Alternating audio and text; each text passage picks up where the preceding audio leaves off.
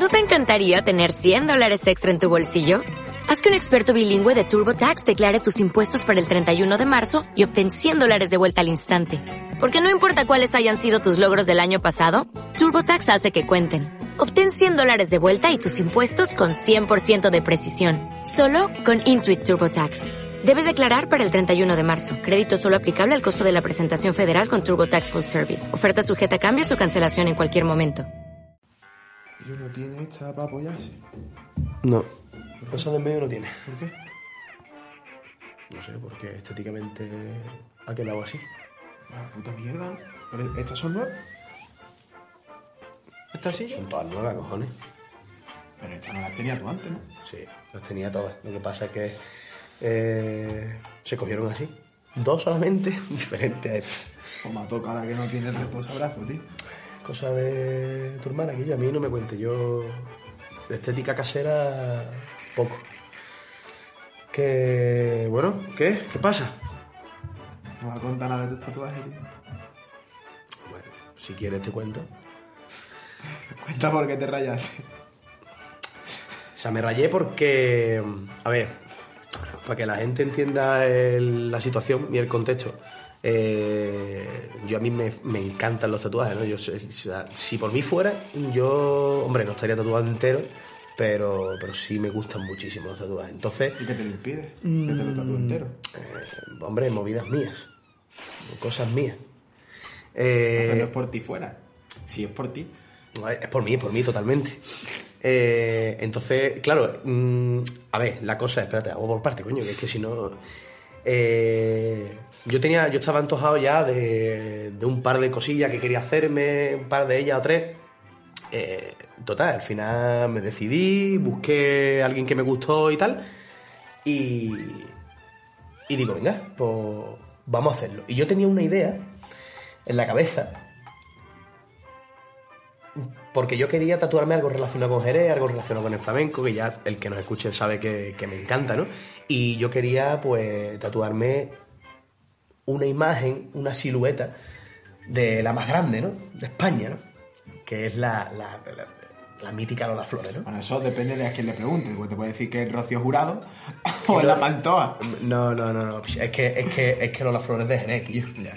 Entonces, pues por eso, ¿no? Entonces yo tenía una idea. Eso no lo sabía yo, que Lola Flores era de Jerez. sí. Lo que pasa es que ya las hijas pues, se criaron fuera también, en Madrid, muchos años y tal, pero, pero, eh, Jerez, hay una pedazo de estatua de Lola Flores allí en Jerez. Y ¿Que me querés irse? me queréis irse, si todo- todos los españoles me pagaran una peseta, Eso lo podrías poner aquí, tío, así como un audio metido. Corta esta parte y pone: Si me queréis irse, si todos los españoles me diese una peseta, mi multa quedaría salvada. sería, ser- sería rica y una peseta a nadie le cuesta nada. Pienso si una peseta diera cada español. Pero no a mí, a donde tienen que darla. Quizás salía de la deuda. Y después yo, no sé, me iría al estadio con todo lo que han dado esa, pes- esa peseta o esas 100 pesetas para, para, para tomarme una copa con ellos y llorar de alegría. Eh, bueno, total, entonces yo tenía la idea de hacerme una silueta, porque no quería hacérmela como tal, sino una, una silueta en el que la nariz, los ojos, la boca fueran, eh, estuviesen ahí sin, sin, un- sin un contorno. principio me dijiste que te quería hacer una flamenca como el icono de el WhatsApp o algo así aquí en el Bueno, claro, mi en idea- el tríceps como para que te como para que te tapase lo Mi la idea, mi era una flamenca tradicional, como, el- te dije como, se- como la típica imagen como de, la del- de la Marilyn Monroe tradicional. o como la o como la gitana que se pone en el televisor. Sí, sí. Bueno, total, al final digo, eh, bueno, voy a hacerme algo que tenga un sentido, cojones, por lo menos voy a hacerme mm, la, la- silueta, ¿no? De, de Flores mm, de joven, ¿no? Pero claro, ¿cuál era el problema? Que eh, esa silueta que yo quería, al estar todas las estructuras, nariz, boca, tal, sueltas, sin contorno, mm, solamente encajaba de perfil. ¿Y qué pasa? Que imágenes de Lola Flores solamente había como daleas de lado. Claro, entonces el ojo del fondo, si quedaba suelto, eso quedaba horrible. Entonces digo, venga, pues me rayé un montón y digo, venga, vamos a hacerla normal, con su silueta, una cara tal, pero en plan rollo un poco más tradicional. Y claro, eh, y bueno, y después me hice el cuadro de la, de la noche estrella de Van Gogh, ¿no? Entonces, mm, cuando yo salí, digo... Uno de mis cuadros favoritos. que es la hostia el cuadro, por lo que significa el cuadro. Pero bueno, el tema es que eh, yo la idea del cuadro era como un poco era como un poco eh, más clarito, sin tanto fondo, que se viera un poquito más clarito.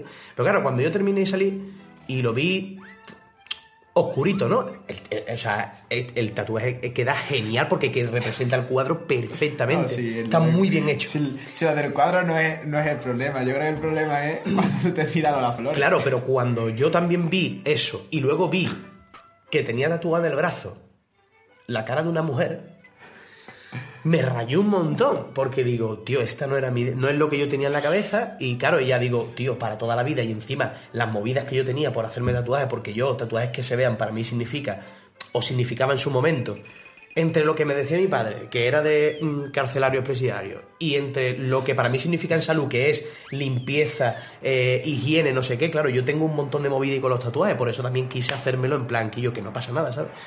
Eh, y, cuando yo, y cuando yo me lo vi, digo, ostras, pero ¿qué es lo que pasa? Que después fue pasando el tiempo, se lo enseñé a mi hermano, eh, lo viste tú, eh, lo vio Laura, tal, y fui, lo fui viendo, me lo fui viendo en el espejo, tal, en fotos, no sé qué, y digo, tío, en realidad mola un montón y está Sí, bien. vamos. Y está bien, súper bien hecho. Cuando tú me lo enseñaste, fue la típica reacción de, tío, la típica persona que se pone o amor de madre y la cara de su madre o algo así. Dice tú, tío, es que tengo una cara tatuada que ni siquiera es ni de mi madre, ni de mi hijo, ni de nadie. Dice de Lola Flores como el que se tatúa camarón en el pecho o algo.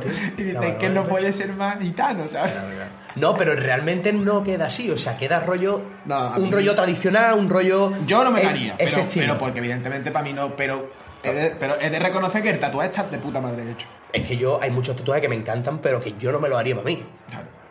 Pero bueno, eso está guay. Y, No, y- coño, al final es tu seña de identidad. y además, el otro, personal. el otro día hicimos una sesión de fotos para pa Pompoco con el niño tal, tío. Y cuando yo me lo, me lo estaba viendo en la foto, digo, tío, es que en verdad queda muy chulo, tío. Y, el- y además que... El, Oye, por cierto, eh, perfecto. vamos a tener que decir a un poco que patrocine el podcast porque acabas de meter aquí una publicidad gratuita. eh, no. Eh, Bonjour by Pompoco. Tienda de ropita de bebé de niño chico para el que quiera, ya sabes. Eh, no, pero bueno, el tema de la. de la. de los tatuajes fue eso. Y tengo que decirte que salí un poquito rayado, pero a día de hoy estoy muy contento porque me gusta cómo queda la disposición en el brazo y cómo quedan hechos. Me, me mola un montón. Oye, por cierto, Salí diciendo no me hago más. Y hoy digo, mm, a ver qué se me ocurre. es que, bueno, eso dicen que. Pues una droga. Que, que es adictiva, que la tinta del tatuaje es muy adictiva. Y que cuando te haces. un- Bueno, yo me hice una puta mierda de tatuaje, que es un 4 en, romano, hace ya más tiempo que nada, cuando terminé la carrera.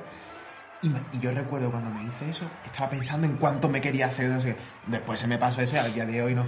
Pero ahora tengo, no sé, al final no sé si me acabará haciendo o no, no sé. Eh, ya lo veré. Claro que te decía, que yo, la Fórmula 1 empieza en nada. Ya están haciendo pruebas. Pero bueno, creo que siete minutos y medio ya de introducción está bien, ¿no? Bueno, y no hemos hablado de, la gasolina y de Putin, ¿eh? que eso me parece importantísimo. ¿eh? Pero bueno, ¿y hoy de qué vamos a hablar? No sé, yo tenía pensado lo que te he dicho antes, de hablar de mitos o dudas en el dolor lumbar. Ahora, no sé qué va a surgir. Bueno, mm, ¿Pasamos directamente? sí, tío. Y lo que sea, ¿no? Dale, eh, Vámonos. dale, eh, dale al play. Vámonos.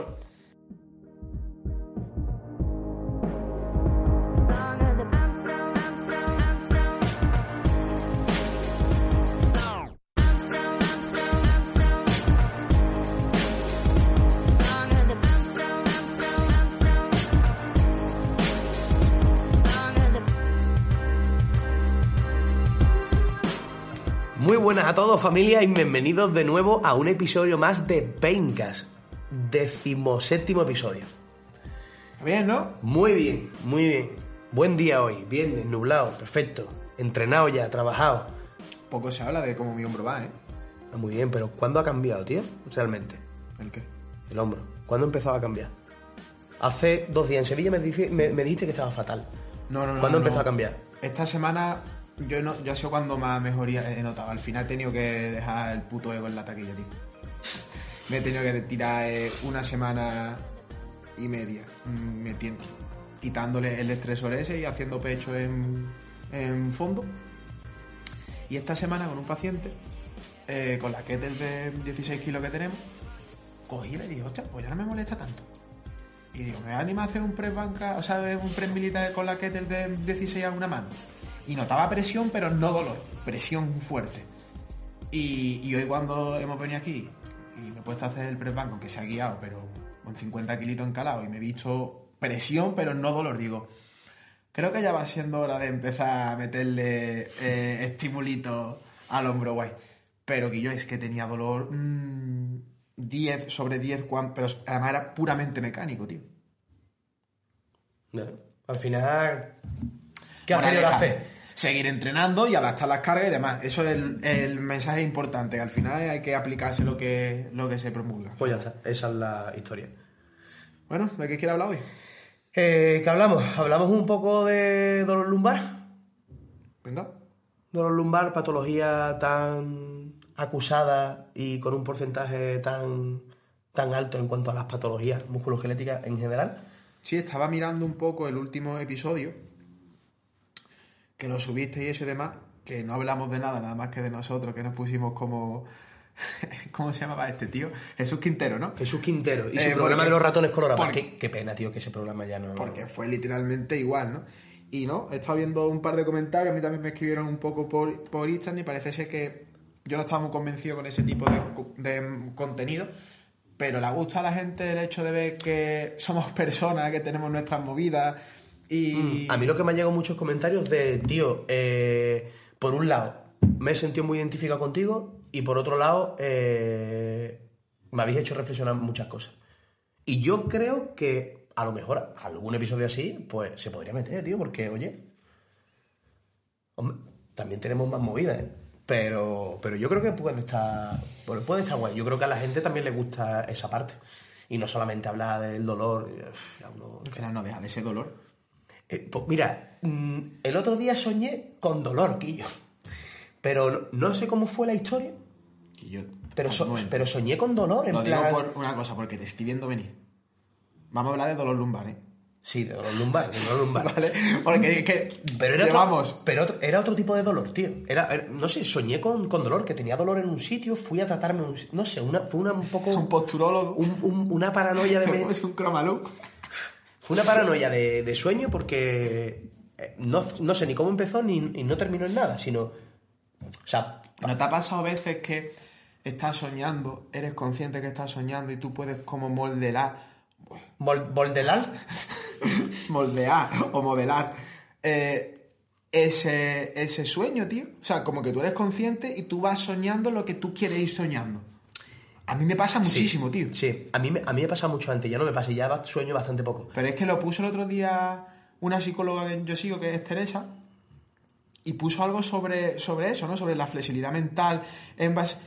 Y le dije, y le dije, pues a mí eso me pasa, es más de lo que yo, mm, no sé, lo veía como, como algo, y por lo visto dice que no es tan frecuente. No sé, hablo Yo- desde el... O sea, Yo no tengo ni idea. A mí lo idea. que sí, a mí lo que sí me pasaba mucho era que mm, medio volvía a la parte consciente, pero yo quería volver al sueño, ¿sabes? Y, al fi- y volvía, y tenía No, no. como episodios de vuelta, Sí. salida y Sí, es- entrada, salida y entrada, ¿sabes? Es como que tú quieres salir, ¿no? Pero esto era... O sea, No, no, no, no por que lo quiera que- salir un sueño placentero, que yo no me quería despertar porque quería seguir en el sueño. ¿Sabes lo que te quiero decir? Pero esto es como que mm, yo estoy soñando, soy consciente de lo que estoy soñando, ¿vale? Y es como digo, "Ah, esto no lo quiero, quiero esto. Y como que yo voy decidiendo lo que quiero que pase en, en- en mi sueño. Pero yo estoy dormido. Y no me entran ganas ni siquiera ni de despertarme porque es placentero, sino es como, no, ahora va, ahora va a pasar esto.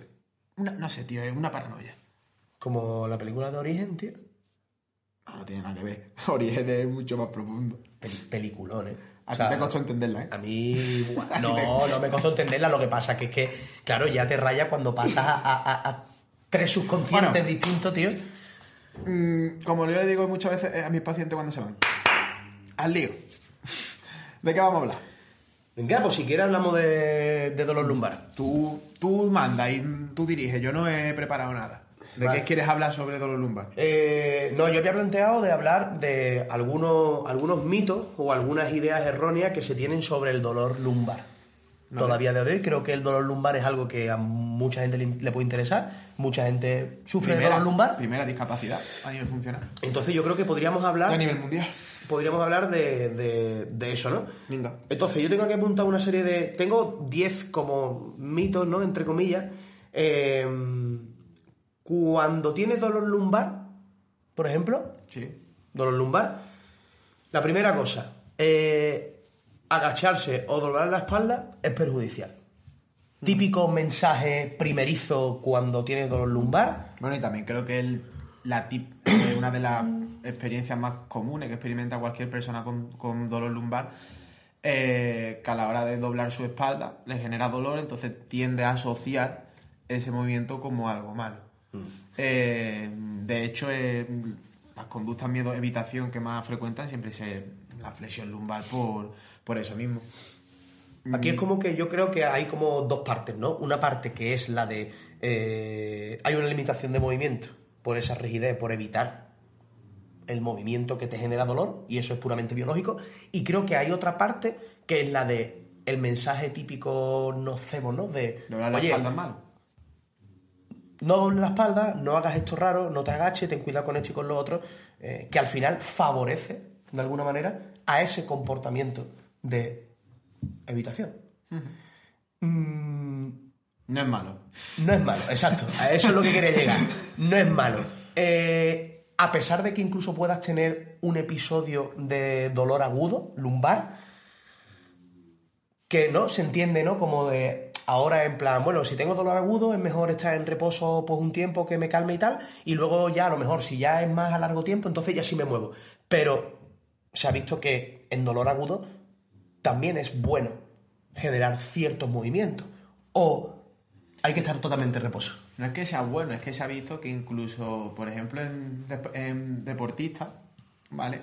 El return to play o las vueltas al juego y permitir ejercicios con dolor hacen que vuelvan antes que aquellos que se les dice evita el dolor. Entonces eso también es interesante y también yo creo que tiene mucho sentido a nivel evolutivo, ¿no? Que si mm, hemos evolucionado, hemos crecido mediante tribus, hemos sido nómadas y evidentemente sufriríamos lesiones y demás, nuestros tejidos eh, han ido evolucionando a lo, largo del tiempo para repararse a través del movimiento y, del ejercicio. Las tres variables principales son aporte sanguíneo, número de células y lo inervado que esté el tejido. Hay muchos tejidos, como puede ser el disco vertebral, eh, mm, que su inervación eh, y o concretamente el aporte sanguíneo proviene de las vértebras adyacentes y subyacentes, es decir, las que están arriba y abajo. Si no le metes impacto, no le metes ejercicio, no le metes movimiento, ese disco se va a nutrir poco y el proceso de recuperación mm, posiblemente se vea afectado, enlentecido en mayor o menor medida. Ya por no hablar de músculos y demás o otros tejidos que, Y y del- que se van a favorecer muchísimo más por su tasa metabólica. Eso del propio proceso inflamatorio incluso, que, y además que puede aparecer en primera instancia. interesante, ¿no? Yo creo que el de doblar la espalda, que se puede derivar, ¿no? En, en las imágenes que han sido estereotipadas como correcta e incorrecta, ¿no? Como para coger el peso tienes que tener la espalda recta, ¿no? Y hay estudios recientes de los, de los últimos dos años, ¿no? Que se ven como levantar peso a baja carga en personas sin dolor es mucho más eficiente doblando la curvatura lumbar. Hasta 20 kilos somos mucho más eficientes e incluso mm, es seguro. Ahora, ¿esos datos son extrapolables a personas que tienen dolor? Es como todo. Eh, matices, individualizar, ver la persona y demás. Ayer mismo tuve un paciente con una extrusión discal. eh, que uno de los ejercicios que le mandamos fue el Kurt Jefferson. Es verdad que ya tenía tres meses, la peor sintomatología de, de esa extrusión ya había pasado, ya tenía el dolor muy centralizado en un punto concreto en la zona lumbar y un poquito hacia la zona izquierda, donde tenía la hernia el lateralizado. Y, claro, cuando yo le puse el Kurt Jefferson, de primera fue como, Álvaro, 16 kilos, eh, doblando la espalda, demás, eh, no sé, ¿no? Y le digo, vale, vamos a empezar sin peso, poco a poco, doblándote, toca los pies, le fui allí pusiendo 5 kilos. Claro, cuando lo veo se pone, tío, es que tiendes a evitar este movimiento porque piensas que es malo, porque es lesivo, ¿no? Y, y después lo, em, lo compruebas y no, ¿no? Y es el vídeo que te he enseñado hoy, de, de cómo cuando flexiona, ¿no? Eh, el disco vertebral no afecta prácticamente a la médula espinal, ni... O sea, que es seguro hacerlo y cuando tú le enseñas esas imágenes a los pacientes y demás, dices, hostia, mm, es todo lo contrario a lo que me han dicho. Si el, problema, si el problema es lo que hemos hablado antes, el problema no es la médula, o sea, es que mm, una, una protrusión o una hernia no toca médula, el problema es la irritación neural que se produce en toda esa parte eh, eh, discogénica, ese es el verdadero problema. Y todo el proceso eh, inflamatorio y de sensibilidad que, que acarrea todo ese proceso. Yo al final mm, me resulta bastante curioso y a la vez gracioso porque Tú al final cuando le les pones a la persona y le dices, a ver, escúchame un segundo, mm, ¿tú has tenido en algún momento de tu vida alguna preocupación por doblarte? ¿Alguna preocupación por hacer algún movimiento raro con la espalda? Tú de siempre has podido coger cualquier cosa, ni, ni te has percatado en pensar cómo tienes que hacer ese gesto para tú coger una cosa del suelo.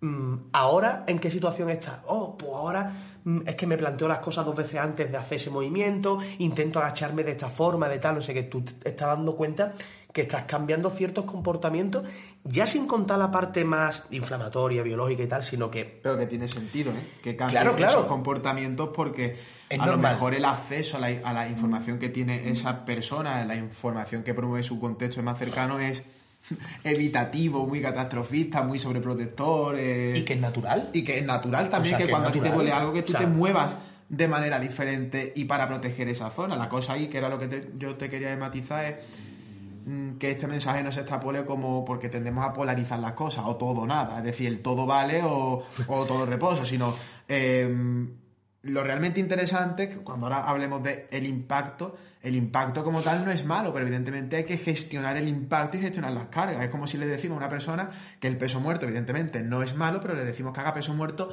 todos los días con 100 kilos. Pues evidentemente el tejido necesita también recuperarse y no por hacer más eh, porque el peso, ¿sabes? Y además que si a ti te duele cuando flexionas la espalda, pues dudo yo mucho que el mejor ejercicio para el dolor lumbar sea un peso muerto con la espalda neutra. No sé si me explico, ¿sabes? Claro, y al final. Aunque ocurra cierto tipo de flexión lumbar. El problema aquí es que cuando se dan ese tipo de mensajes y ese tipo de ejercicios, por eso, por eso a, lo que, a lo que yo iba del tema de los comportamientos y las conductas que se hacen, cuando la gente, por ejemplo, no mejora el dolor lumbar haciendo ejercicio, es por eso que tú dices, o que no se gestionan bien ese tipo de cargas, o que no se hacen las cosas con una cierta intención o significado congruente. Por ejemplo, si tú vas a hacer un peso muerto para un dolor lumbar, si tú al final solamente te centras en la estética del ejercicio o en la técnica del ejercicio, lo que al final estás haciendo es caer más en conciencia de esa restricción y ese cuidado que tienes que tener con la espalda para hacer ese peso muerto. Por lo tanto, al final vas en contra del, del, proceso que estás llevando de dolor en teoría. Y eso es una cosa, lo que tú has dicho antes, ¿no? Es que ahora se ha demostrado que con, cierto peso cierto, o peso más limitado, e incluso hasta, favorable es hacer el peso muerto con doblado espalda. Bueno. No es el peso muerto, ¿eh? El, el, estudio lo que, lo que decía era en 20 kilos eh, levantar el peso eh, en posición neutra, en posición de, flexión lumbar y en posición de flexión lumbar. Y era levantar 20 kilos eh, a la máxima velocidad posible hacia arriba y mantener una isometría arriba de 3 segundos y volver, ¿no? o sea, que no era un peso muerto como tal, era coger una caja de 20 kilos, me parece. Pero que se ha dicho que no hay ningún tipo de, de, problema al respecto por hacerlo con flexión y tal. De hecho, lo que veían era. Evidentemente, este estudio eh, también tiene muchas limitaciones porque, bueno, todo se mide con electromiografía de superficie, pero lo que se vio es que con la flexión lumbar era más eficiente. Es decir, por eso te digo, pero que, depende a quién se lo digas, pero a quién se lo digas tú a esto, Claro, en tu discurso tiene que ser diferente, ¿no? no, pero ya, ya, no ni por el paciente, sino porque es que seguramente te digan, no, no, no, o sea, es que el peso muerto eh, es imposible que tú lo hagas con flexión lumbar, es que ese ejercicio está, está, está mal hecho. Y yo en muchas de las discusiones o de las charlas que yo tengo por Instagram con, con, con entrenadores, otros fisios incluso, me dicen que la técnica es súper importante. Y yo le digo, depende para quién, y depende con la intención y el objetivo con la que vaya. Mm. Que no pasa nada porque tú tengas... No, no, no pasa nada, no. Todo lo contrario. O sea, si tú tienes dolor lumbar y puedes hacer un, peso muerto con flexión, eh, con flexión lumbar, de hecho probablemente estés cambiando una serie de historias que te ayuden a mejorar un proceso de, de ese proceso de dolor. Mm, ya de por sí, cualquier levantamiento de peso muerto con una carga considerable al 60%, 70% aproximadamente, ya tiene ligera flexión lumbar. aunque tú estéticamente Fisiológicamente. veas, eh, o sea, ya partimos de, de esa base. Luego, si una persona, ¿por qué le quieres enviar un peso muerto? Para exponerlo a un poco, coger mucho peso del suelo y que se vea que es fuerte, que es seguro levantar peso y demás, vale.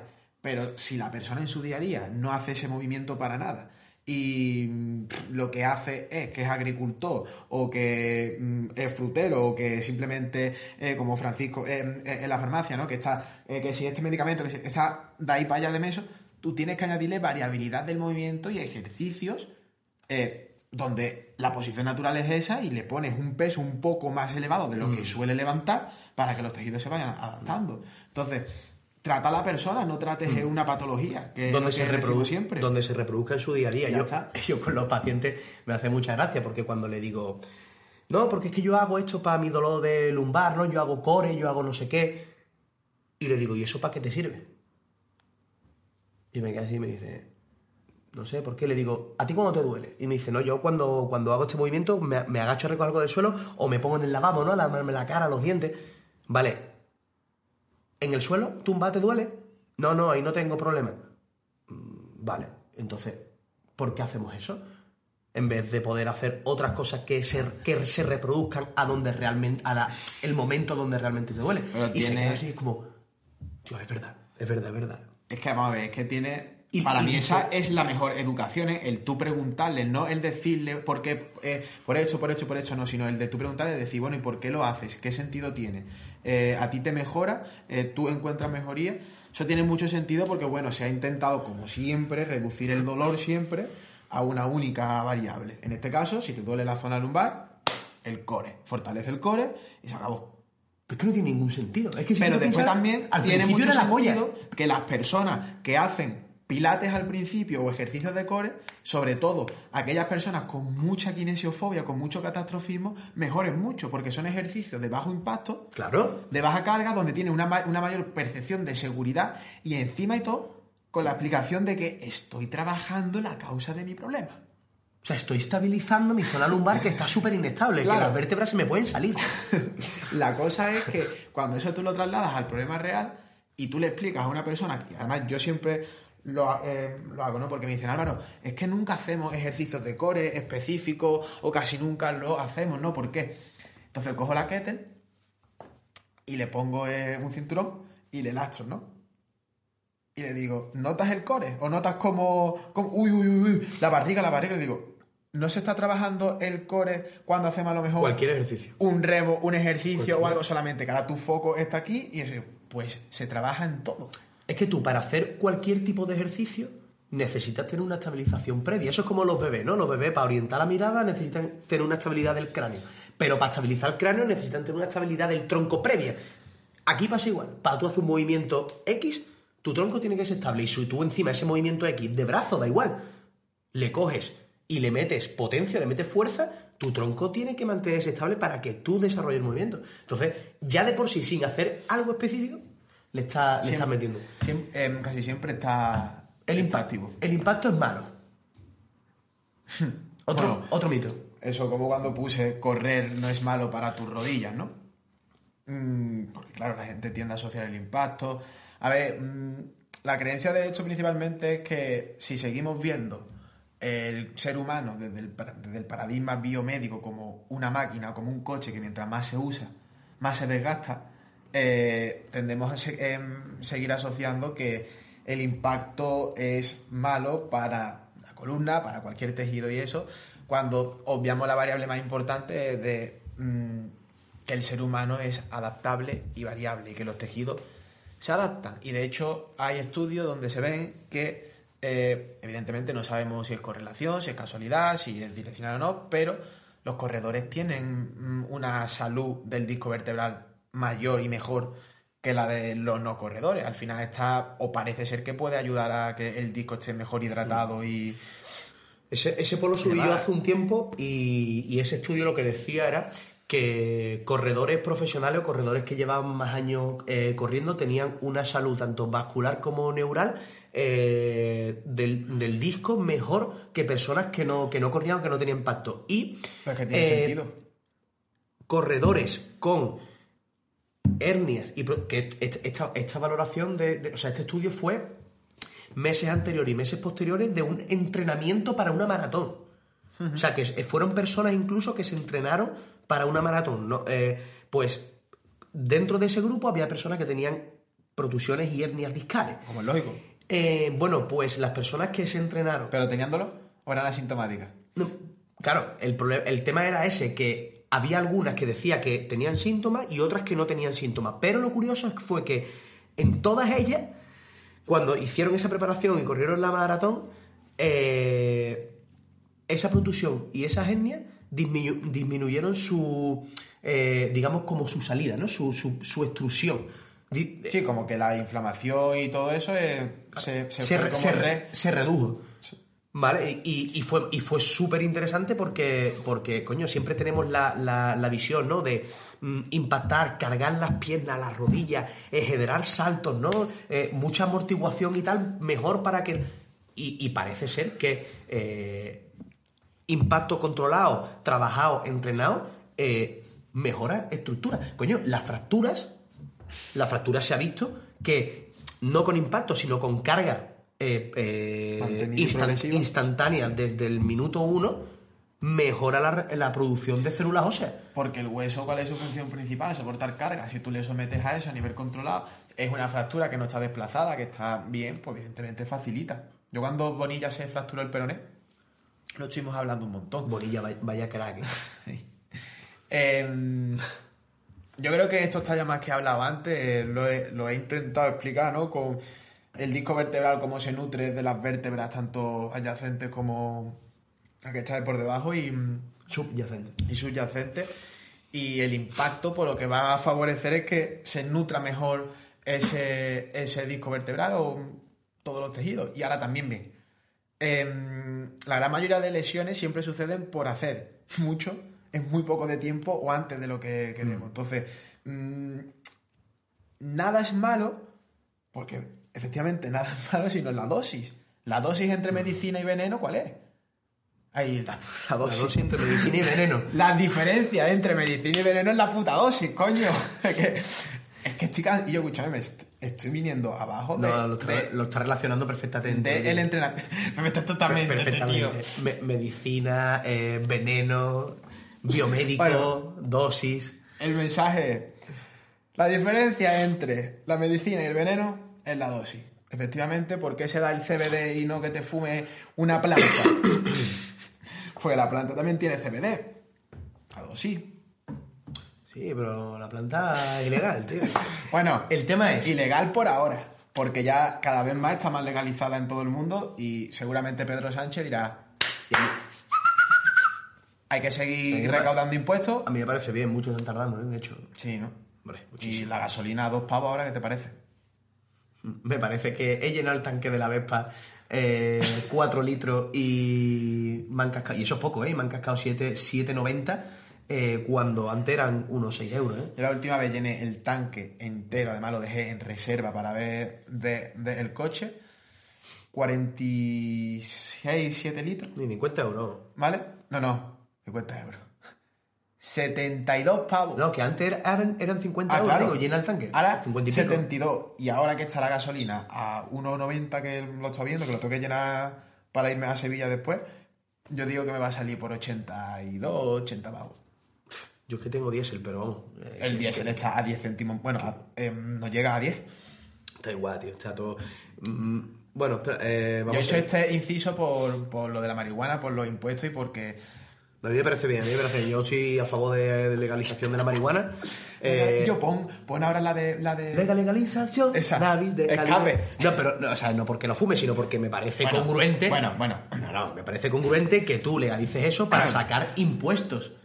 Mm, Además que aparte vas a quitar el factor ilegalidad, ¿no? La- el morbo de, de la ilegalidad. ¿Quién de- fue de- quien me dijo de coger, pillar, que, no sé qué? que estaba... Ah, mira, estuvimos hablando con una amiga nuestra en Valmelló, que está en, en Estados Unidos, ¿no? Y como se ha, ha legalizado allí en la, en- en la marihuana, en un estado, en- bueno, no sé en, si... Este donde, donde se... No sé, pero estaba y estaba se legalizado. llegan, donde se llegan a coger las cosas al Kansas. No, es que. Tío. Kansas City. Esto es de, de Goyo Jiménez, muy bueno. No, la cosa es que no sé si está legalizado en todos los estados ya o en ciertos estados. No, la cosa es que ella estaba en un sitio donde estaba legalizado, ¿vale?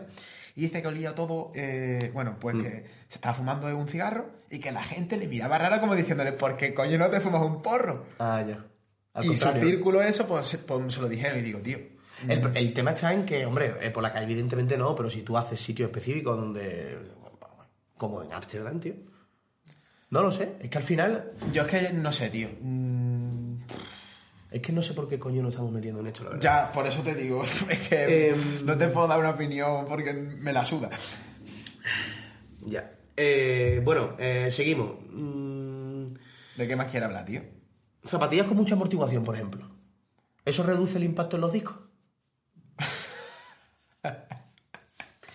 Yo siempre he escuchado, a mí me han recomendado que para, La- pa- pa- como tengo la- una hernia, para correr, Skechers.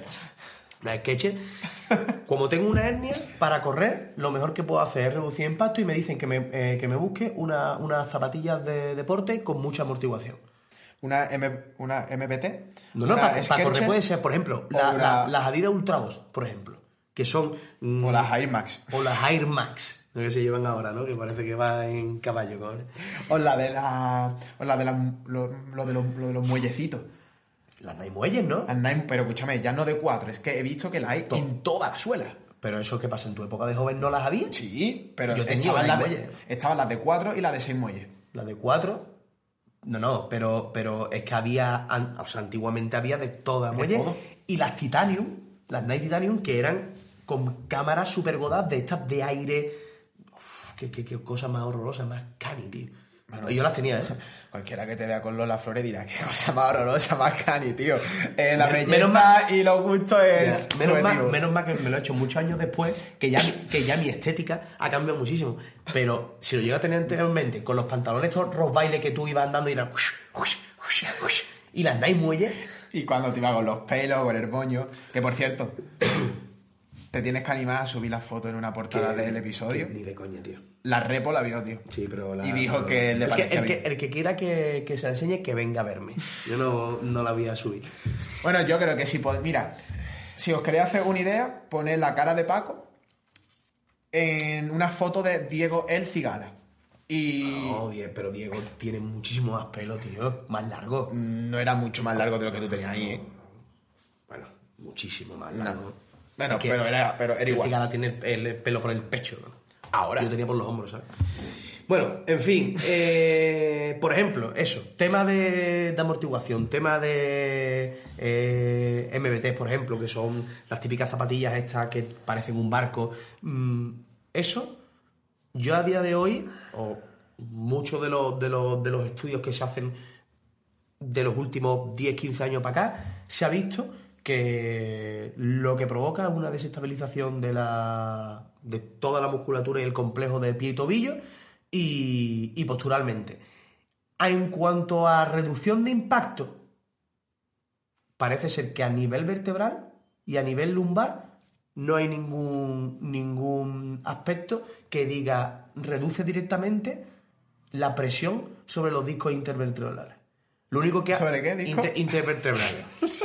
Eh, lo único que sí hace es eh, Está muy fatal. que mo- modifican las cargas y modifican los patrones musculares, pero el impacto no lo reduce. Por lo, por lo tanto, eh, partiendo de la base de que el impacto puede ser incluso hasta beneficioso para personas que tengan hernias, producciones, incluso dolor lumbar, si es beneficioso eso, es beneficioso eso, lo contrario que es meter la amortiguación, en principio no tiene ningún sentido. Yo siempre a mis pacientes lo que les recomiendo es que si llevan un calzado de siempre y corren o hacen actividades con mucha amortiguación, que por lo menos hagan una transición, ¿no? Diga- Porque habrá personas que no digan, mira, pues yo estoy acostumbrado a la amortiguación, me siento cómodo, no voy a pasar directamente a no tener amortiguación, pero para hacer una transición en el que tú vayas reduciendo, por ejemplo, el, el drop, ¿no? Y, y vayas reduciendo también esa amortiguación a la vez que reduce el drop, yo creo que es lo que mejor que se puede hacer porque está claro que eh, no se reduce en impacto teniendo más amortiguación. De hecho, la calidad de la dinámica en el paso y en la carrera eh, se ve bastante reducida cuando se tiene mucha amortiguación. Y de hecho hay muchos vídeos de personas corriendo que el pie completamente se va a, a poco a cuenca, ¿no? Eh, que eso es independiente a tener dolor o no, ¿no? Pues estamos hablando del tema lumbar y del tema de los impactos, pero en principio lo que se ha visto que parece es que no se consigue una, una reducción del impacto sobre los- los discos vertebrales. Muy bien, Paco. Me parece que está muy bien explicado. Siguiente. ¿Vale? Siguiente. Eh, ¿Qué quiere que te diga, tío? Si él, está bien, ¿no? si él hace una pelota de mermelada sobre la misma idea de impacto que ya se ha comentado. Mejor estirar que fuerza. Porque tengo dolor. Lumbar. Otro, otro de, los, de, los, de las cosas que pongo en duda. Por donde hablo este. O sea, por donde abro. Yo como todo muy. Abre. Por donde abro este melón. Abre por donde tienes que abrirlo. Es decir, eh, estiramiento, sí, no. Que no todo es sí o no. Pero empieza por algo normal y, y bueno, vamos abriendo. Yo es que, tío, soy una persona que tengo que reconocer aquí que mi sesgo respecto al estiramiento, que lo odio, van en, van en contra del estiramiento, pero porque no me gusta estirar y porque en el karate me han obligado a estirar toda la puta vida. Tío, no, no digas palabrotas, tío. Hombre, mi puto podcast que- hablo que- como quiera. Que nos dijeron que no éramos serios, tío. Sí, decíamos ¿Quién, quién dijo eso? Álvaro, ¿no te acuerdas? Álvaro. Álvaro, el co- coño, el que salimos con las bicis. Digo, tío, a ver si podéis reducir el, el número de palabras que hay gente que a lo mejor se, se puede sentir como... eh, Álvaro, a ver si esto es vi- serio. Violentada. Un saludo, Álvaro. Que, a ver, mm, vamos a bajar a tierra, ¿vale? Eh, mira, estira si te sientas bien, no te obligues a estirar para estar libre de dolor. Estiramientos, no se ha visto ningún cambio a nivel de la estructura tisular, aunque matizo, porque también es cierto que leí recientemente eh, un paper muy interesante, que sí modificaba la estructura del nervio. ¿Es cómo te queda? Claro, hombre, pero a ver, eso está claro. En el 15, cuando tú te haces un 15, el problema no está en el daño que se hace en el ligamento, que eso por la historia natural, ese tejido termina cicatrizando y curando. Ese no es el problema. ¿Por qué se queda un 15 crónico? Porque, lógicamente, tú adquieres unos comportamientos de evitación, eso por un lado, y luego, por otro lado, porque se ha visto que la conducción del nervio, la velocidad de conducción del nervio se reduce por ese eh, 15, por ese sobreestiramiento por ejemplo, la- las mujeres que llevan muchos años tacones son personas propensas a doblarse más los tobillos. ¿Por qué? Porque la, La velocidad de conducción conducción se reduce. Eso que provoca el, el músculo, que al llegar menos, menos información a ese músculo, el, men- el músculo es menos eficaz. Pero es que ya no solamente se ha visto eso, sino que se ha visto que se reduce la conducción nerviosa del nervio contralateral. Claro. Es que tiene sentido. Cuando tú te has hecho un 15 en el derecho, se reduce por igual la conducción nerviosa contralateral. Adaptabilidad. Neuronas espejo. Arco reflejo. Eh, bueno, la cosa es. eh, estira si te sienta bien, si te gusta. No estás obligado a estirar para estar libre de dolor. Ese es el mensaje principal. Luego, eh, respecto a la movilidad y la fuerza.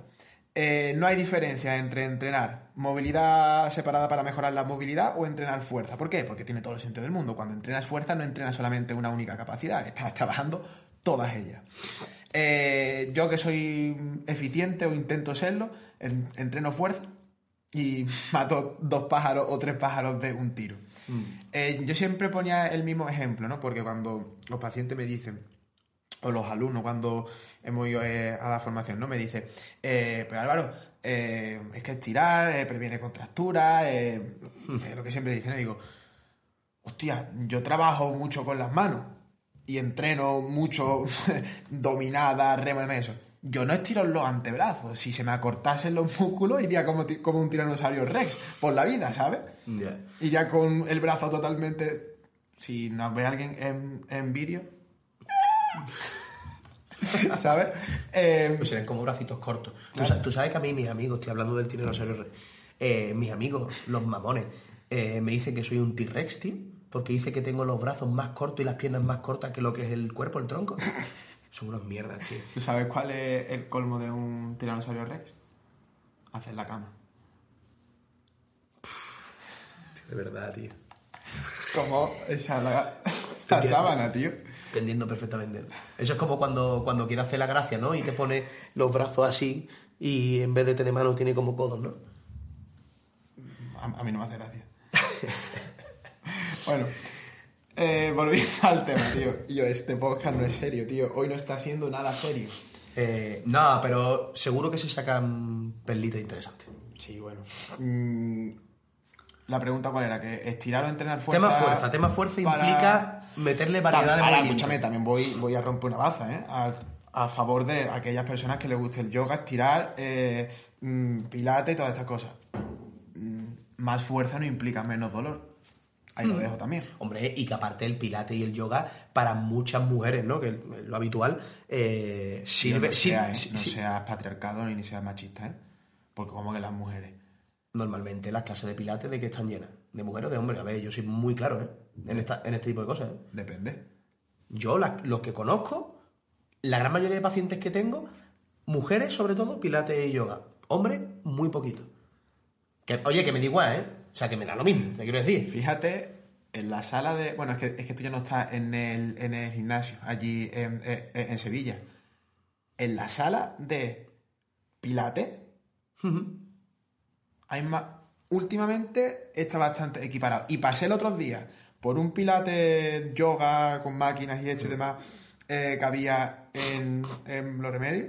El instructor era hombre y había también muchos hombres. No, no, que yo no digo ni que me parezca bien ni mal. Digo lo que yo veo, ¿eh? Ojo, ¿eh? Lo que yo veo, ¿eh? No te quieras no te quiera llevar la movida. No quieras no te ser quieras llevar la movida. siempre ¿eh? políticamente correcto y No, cuando no. tienes que ser políticamente correcto, la lía ahí, ¿eh? No, no, no. Yo lo que digo es lo que veo y lo que me transmiten los pacientes. Eh, ¿qué bueno, da igual el tema. No, no, sí que me da igual, o sea, que me, que me da igual. Eh, Pero cuidado con lo que dicen. tema, tema pelati y tema yoga. Que yo ahora últimamente estoy un poquito con el yoga, con las invertidas, esas cosas. Sí, tú te, estás volviendo, tú te estás volviendo sensiblón. Oye, hablando de sensiblón, eh, los estiramientos, de hecho, hay, hay- hay muchos estudios que lo que dicen que estirar incluso puede llegar a sensibilizar esos mecanorreceptores musculares. Lo suelto ahí, ¿eh? Lo suelto, ¿eh? Pero ya te voy a soltar otra cosa. ¿Qué hay de malo en ser sen- sen- sensiblón? No, no, no vayas por ahí, tío. Sí, sí. No vayas por ahí. Sí, sí. ¿Por qué lo dices así? No sé, porque yo al final te veo y, bueno, está guay, ¿no? Lo de las invertidas, tal. ¿Pero eso A es mí, sensible? A mí. No, pero que te, te veo hacer ese tipo de cosillas ahí, eh, intentar mm, hacer pinito, intentar tal, y. No sé. ¿Y qué pasa? Que yo para mí no, eso no. Como a mí me parece algo tan sumamente sencillo y sin. ¿Sabes lo que te quiero decir? Que Sí, no. Tú... El pino cuando quieras, lo hacemos. Pero Pino es triste. Bueno, estricto, estricto no. Yo es que hacía eh, break antes cuando era chico. Venga, Paco, acuéstate, picha. Tú no has hecho break en tu vida. Es como si traemos aquí a Joaquín y te da una clase de tenis. Tengo facilidad para hacer pino, tengo facilidad para tal, pero vamos. Total, el, Y para decir tontería, venga. A más lío. el tema. ¿Qué más puntos quedan? Eh, no, pero termino que estaba contando, ¿no? De la fuerza, ¿no? Y, y eso no. Ah, vale, que más fuerza no implica dolor, que más fuerza está relacionada con una mejor salud y que evidentemente eh, el ejercicio funciona por muchísimas cosas más que solamente por las cosas específicas. Con lo del tema y con lo del o sea, el yoga y el pilate, lo que estaba diciendo, no, no, coño, es que me has cortado, que siempre me corta. Lo que, estaba lo que estaba diciendo es que el pilate y el yoga es muy bueno en muchas ocasiones para personas que necesitan de ese apoyo social y ese círculo. Por ahí hay muchos pacientes que me dicen, yo voy a yoga porque conozco a la... eh, tengo compañeras de, go- de, de yoga, incluso De Goya. voy, voy, voy con amigas, eh, me siento bien y tengo tal. Digo, vale, ¿tú entiendes para qué lo haces? Sí, lo entiendo perfectamente. ¿Podemos hacer otras cosas complementarias eh, para tu dolor? Perfecto, genial. Que estirar, yoga, pilates y eso no es solo mm, esa movida, o sea, Yo- que hay, hay más cosas. ¿sabes? Aquí lo voy a bajar muy a tierra. Este mensaje va directo a mi madre, mamá. Me ha dicho no sé cuántas veces. Yo es que a los niños en la guardería les pongo a hacer yoga. Es que debería haber una asignatura obligatoria para todo el mundo para hacer yoga. Y digo, mamá, lo que es tu yoga para ti es el entrenamiento de fuerza para mí. El ejercicio funciona Claro. por muchísimas otras cosas. Entonces yo esta conversación la he tenido mucho con ella. Al final llegamos siempre al mismo punto en común porque dice, ostras, el objetivo es que tú te encuentres bien, ¿no? Pero lo que me hace gracia es el mensaje que se da de para la espalda, yoga, pilates y natación. Como si el organismo entendiese de yoga, pilates y natación cuando el organismo entiende de input, de estímulo. De información. Y programar esos inputs se pueden hacer de infinidad de maneras. O sea, tú puedes curarte la espalda saltando a la comba, bailando zumba, haciendo yoga, haciendo pilates. Oye, pero o es que. montando un mueble de Ikea. Pero es que el Pilates puede ser un trabajo muy duro.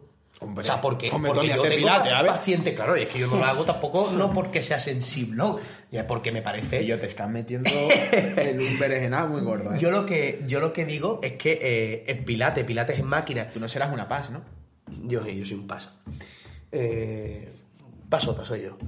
Eh, lo que digo es que eso puede ser un trabajo muy duro, pero sí es cierto que a lo mejor eh, no va tan enfocado a lo que es una mejora de dolor lumbar y a lo mejor va más enfocado a otra cosa porque la persona se siente bien haciendo eso y en el círculo donde lo hace lo necesita y se siente a gusto. ¿Por qué? Porque a lo mejor lo saca de otras cosas, de otras historias y tal. Entonces, mm, no se puede decir que, que sí o que no, sino lo que tú has dicho antes. Oye, ¿te sienta bien? ¿Te viene bien? Vale, perfecto. Pero para esto vamos a complementarlo con X cosas. Para mí la clave del ejercicio en personas con dolor es, por un lado, exponerte a aquello que te da miedo que crees que es malo para ti y experimentar cómo aquello que tanto evitaba no te aumenta el dolor y que la explicación puede ser por otras cosas.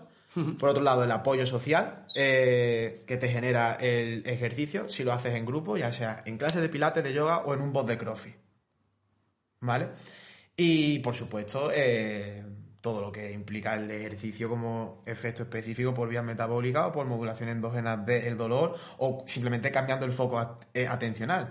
Eh, paso todo el día trabajando, me voy a entrenar como vía de escape y me sienta de putísima madre. Al final no funciona por una sola cosa, funciona por todas a la vez y todo se relaciona entre sí. Eso es lo más interesante. Así que aquí lanzo un mensaje a cualquier profesional que diga este ejercicio concreto es bueno para X patología concreta, es erróneo. El organismo no entiende de ejercicio concreto, entiende de estímulo y de input. Y, Y la que- variabilidad de poder programar todos esos estímulos es infinita. Y que lo que se pretende realmente con esto, que es modular esa percepción de dolor, no se consigue solo con la fuerza, se consigue con otras muchas cosas.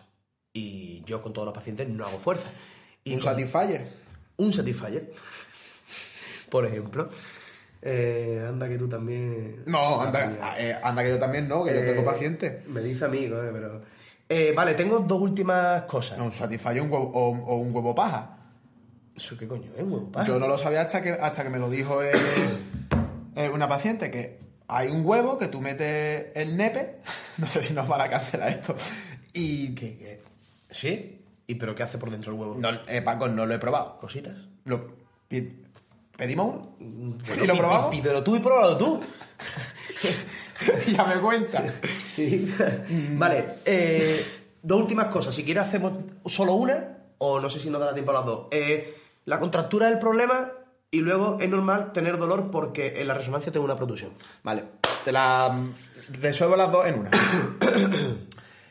Eh, la contractura como tal, podéis echar un vistazo al blog que hay en Pain Lab escrito. Eh, a grosso modo, eh, la zona lumbar es igual de rígida en personas con dolor que en personas sin dolor. Sin embargo, aquellas personas que tienen dolor son más sensibles al tacto. La conclusión de ese estudio, hay más, pero concretamente de ese que estoy hablando, que está enlazado en el blog de Peila, eh, título, la contractura no es tu problema o el problema de tu dolor, Eh, no me acuerdo muy bien cuál fue eh, el que le puse. La conclusión es que mm, la percepción de rigidez es una sensación subjetiva de la persona eh, dependiente del procesamiento que hace. Eh, la palabra contractura, el problema yo creo que es el significado en nuestro contexto sociocultural actual que está, que lo tendemos a asociar a la palabra contractura a cortado, rígido, eh, un nudo, eh, Y por eso se estira cuando hay dolor. y por eso se estira cuando hay dolor. Porque Bueno, se piensa como el que que, puse, tío. El vídeo que puse de, de, mm, que me salía cada dos por tres en la tele. Los parches estos de, Ah, de sí. caliente, tío, sale. Sí, sí, sí. Termacare. Pone un parche y sale un nudo muscular así y le pone el No, parche y el escúchame. calor hace. Escúchame, pero no era un nudo normal, era un nudo marinero. Sí, sí. De los buenos. Y se le pone el parche automáticamente.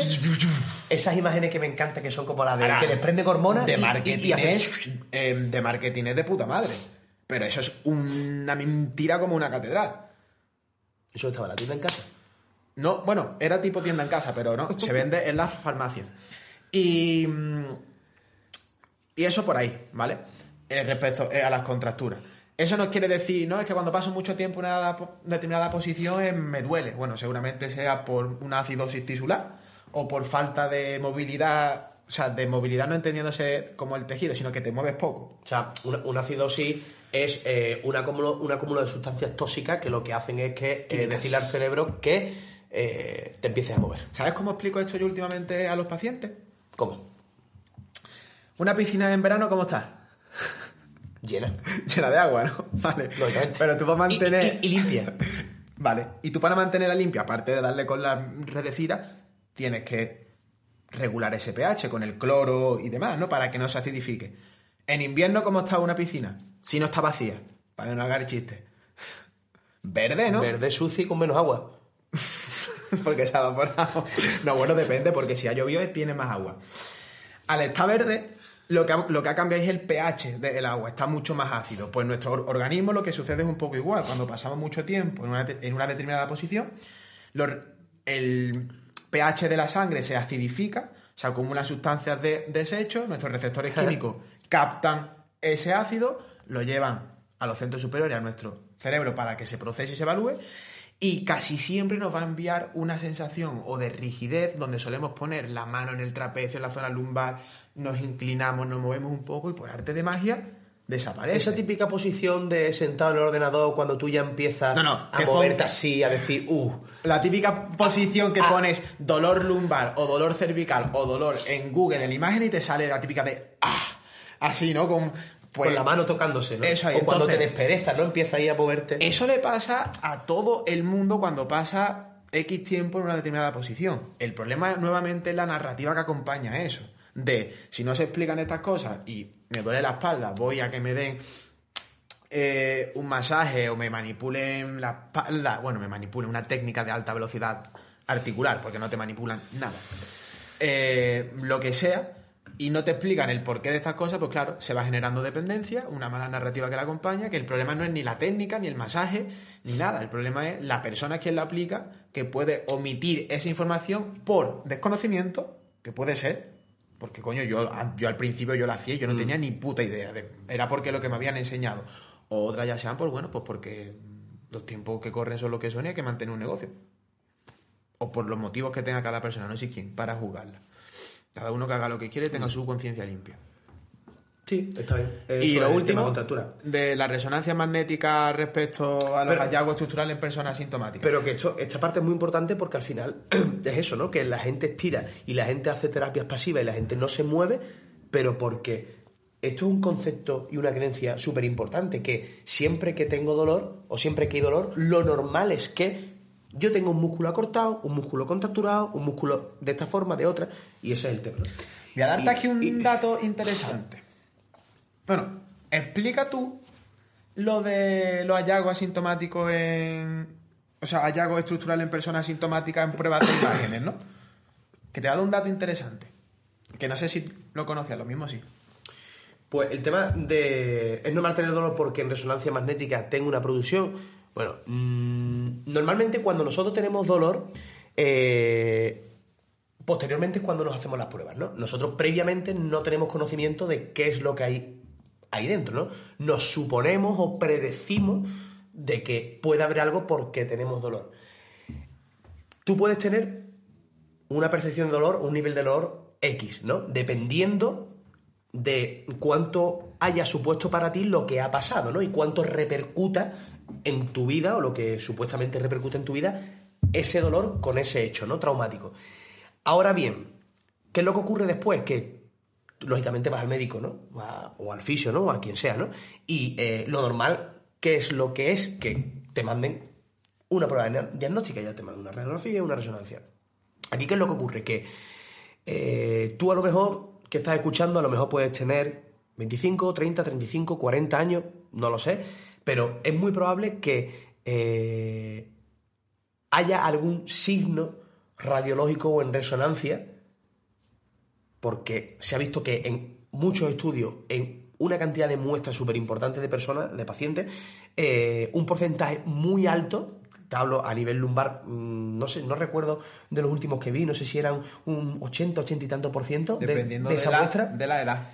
Depende de la A edad. los 50 años, 80% de generación. Pero es que en 25, so- en 25 me parece que eran cerca de un 40%, ¿eh? Sí, un En 37, me 25 parece. años, es decir, que tú tienes un desgaste... eh, El estudio es. Natural, espera. Eh, Bring- Bringi- O sea, B-R-I-N-J-I-K-J-I. Es decir, Bringi. Muy bien, no, no, muy bien. O sea, Y a- colaboradores. Coge apunte, coge apunte porque... No, a ver, está también puesto eh, en- en el blog. El tema es que eh, cuando esto ocurre y salen signos en prueba diagnóstica, como es la resonancia, eh, uno tiene que entender que eh, ese tipo de signos pueden ser normales y congruentes con la edad de la persona. ¿Por qué? Porque según va avanzando la vida, tenemos De signos no, de hallazgos estructurales. Porque puede ser que los Sí, tengas y no pero tengas dolor. Los síntomas son cosas diferentes. Signos y síntomas son cosas diferentes. Eh, eh, entonces, eh, tú por la edad, tú es normal que vivir simplemente te genera un cierto desgaste y se ha visto en muchos estudios que Arrugas, canas, en edades tempranas degeneraciones eh, discales. tiene signos radiológicos o en resonancia de hallazgo. El problema aquí no está en que tengas o no tengas.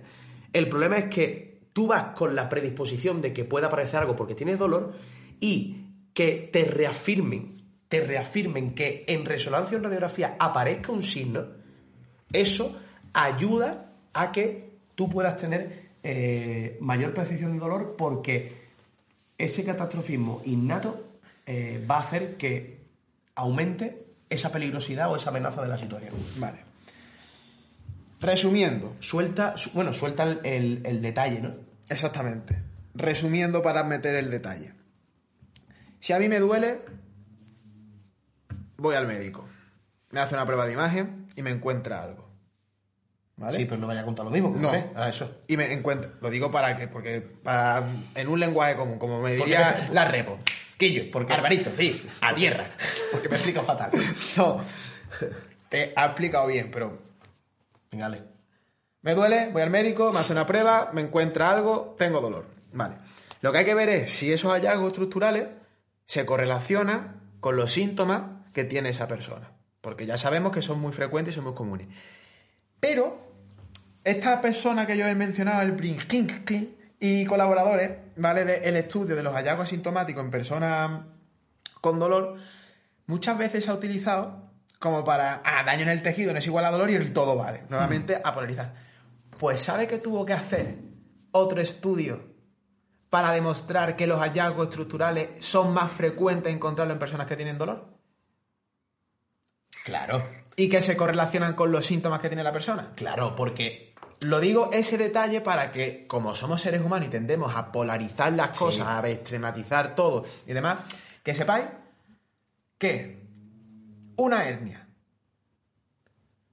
es más frecuente encontrar en una persona que tiene dolor que en una persona que no tiene dolor. Eso también creo que es importante tenerlo. Ahora bien, puedes tener una hernia y que los signos y síntomas que no tengas no se correlacionen ahora en el momento actual en el que ver, que tienes dolor. lo que está claro es que la persona que tiene dolor Me- Pero creo que me parece interesante ponerlo. No, es, es muy, es más que, Vale, es más ese que interesante porque ahora está la vertiente de, Porque, no, es que... de daño, de- o sea, eh, eh, dolor no igual daño del tejido, lo que tú has dicho, ¿no? lo digo porque se suele utilizar ese estudio de ese mismo autor para mm, corroborar eso, pero además es que tú te metes en PubMed y ves citaciones de Sí. este estudio y tiene una barbaridad, pero ves del otro estudio y, apenas hay citas. Sí, pero me parece interesante. Y es del mismo Me parece autor, muy ¿sabes? interesante también decir que a pesar de que haya más hallazgos en personas con dolor, se puede eliminar el dolor teniendo una hernia discal o una protusión.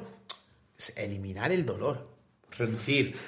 Cambiar, mejorar la situación, la calidad de vida. El No- mensaje clave y realmente importante es ese, pero también me parece importante matizar, sobre todo para los profesionales sanitarios, que somos más de un péndulo de irnos ahora en esta moda, ahora me voy a esta moda, ahora me voy a esta moda, pues Pero por supuesto, lo que está claro es que si hay dolor, hay algo. Independientemente que esté en el tejido, que esté. Porque, claro, lo hemos hablado muchas veces, que trata a la persona. hay inflamación. A lo mejor en el tejido no, pero sabemos que en, en nuestro sistema nervioso central y nuestro cerebro sí lo hay. ¿Y eso no es tejido? Y eso es tejido también. Entonces, la persona que tiene dolor. En la periferia. Hay. Quizás no esté en la periferia. Hay. Otra cosa es cuánto sea de relevante eso que hay. Y se acabó. Me he divertido hoy. Sí, yo me lo he pasado también bien. Porque ha sido en plan. Sí, un poquito Yo creo que los, que los oyentes de este podcast no le va a gustar. Yo me lo he pasado de puta madre.